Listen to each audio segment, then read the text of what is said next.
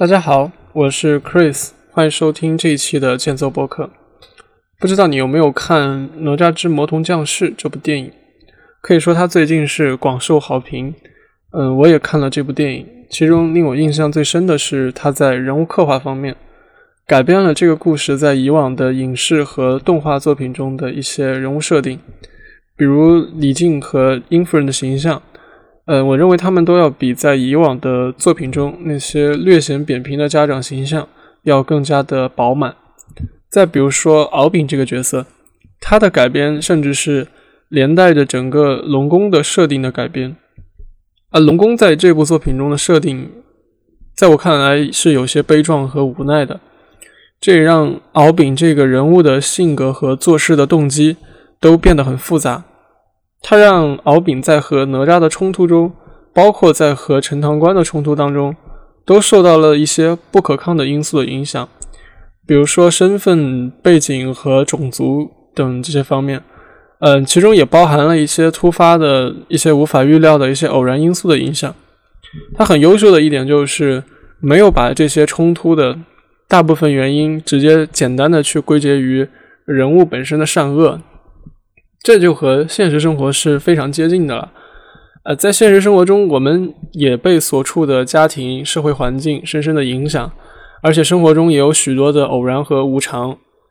谁也不能够简单的就把一个人做事情的动机全部归结于他是一个好人或者坏人。呃，更何况人的性格啊，嗯，所谓善恶这些方面的塑造，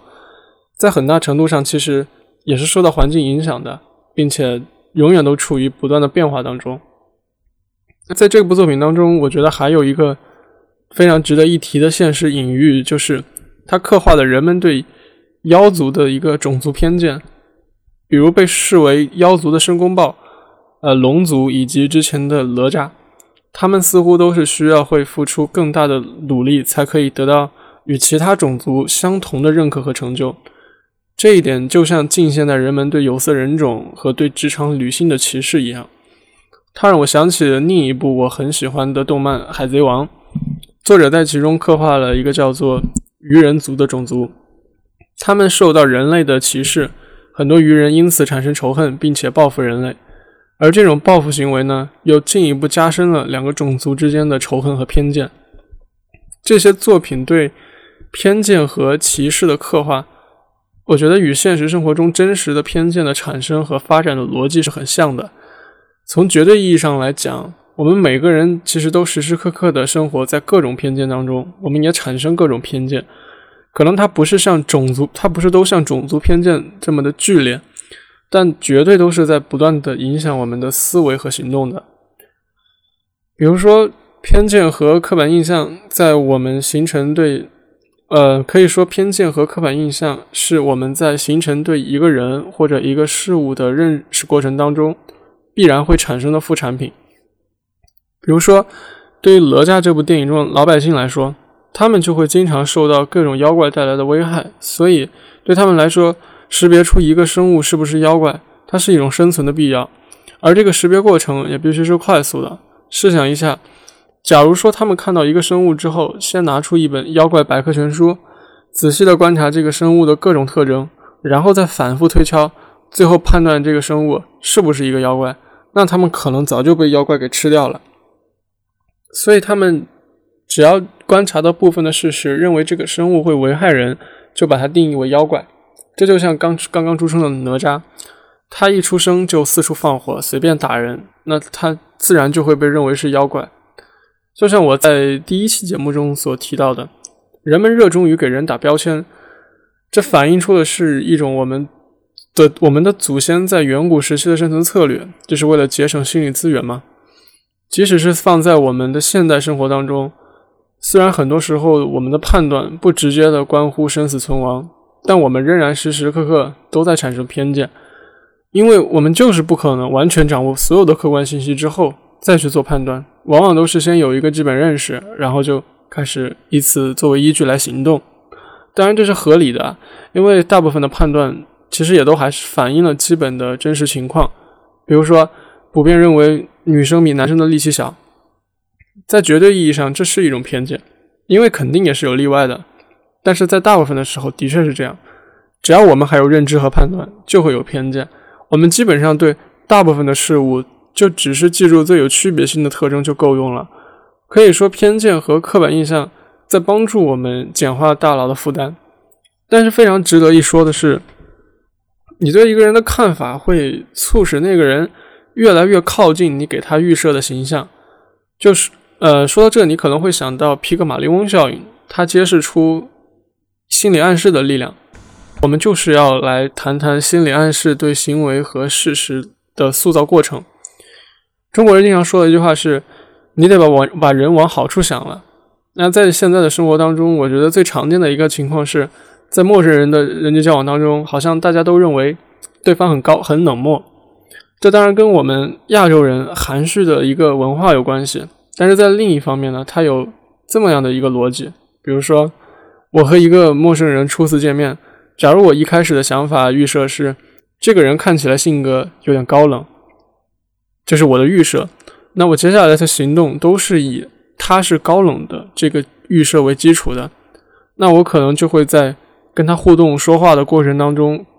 过度的注重礼貌，以及过分的去保持两个人的物理空间的距离，因为我认为他是高冷的嘛。而这样的一系列过程，它就像两个人在跳舞一样。也会引起我也会引起对方不断的来配合我的一些行为，可以说我我是把对方的所谓的那种高冷的行为模式给带出来了，然后我再以他这样的行为模式来判断，哦，我想的没错，他确实很高冷，这就印证并且又加深了我最初的判断。这个过程的心理学术语叫做行为确证 （behavioral confirmation）。啊，不知道你还记不记得哪吒中有一个这样的情景，就是在所有的这些陈塘关百姓里，唯一愿意跟哪吒亲近的是那个心智还未发育成熟的小女孩。当她向哪吒伸出友好的小手的时候，哪吒的眼神也是很可爱的，也想和小女孩亲近玩耍。但是陈塘关的百姓迅速的将小女孩抱到一旁，并且开始用对待妖怪的态度和方式来对待哪吒。然后哪吒就真的表现开始表现的像妖怪一样，可以说哪吒的所谓的妖怪的一面，也正是那些认为他是妖怪的百姓们的态度和互动方式所激发出来的。这也可以说是一种行为确证。而你会发现，形成一对一个人的看法，它不再只是一个所谓的尽量收集客观信息，然后再尽量做出正确判断的一个简单的线性过程，而是由一个。而是一个由信息、判断、行为这些因素不断的互相交织、互相影响的一个非常复杂的过程。那好在，不过好在电影中的小哪吒虽然受到心理上的委屈，在心理上处于弱势，但是他在武力方面却又处于强势地位，而且他最后也有机会去拯救陈塘关，去扭转自己在百姓心中的形象。最后。电影最后的那句台，电影后后边的那句台词“我命由我不由天”，也看到那里，我们也是非常激动的。但是在现实生活中就不一定有这么乐观了。我们都或多或少的会有时候对别人的偏见感到束手无策，或者觉得越越描越黑。最极端的情况是，有一部分人，他们也许正经历着恶劣的偏见。然后又在社会的方方面面都处于弱势，也没有什么当英雄的机会去纠正别人对自己的偏见。你觉得他们在看到“我命由我不由天”这句话的时候，会在想什么呢？那今天的节目就到这里，我们下期再见，拜拜。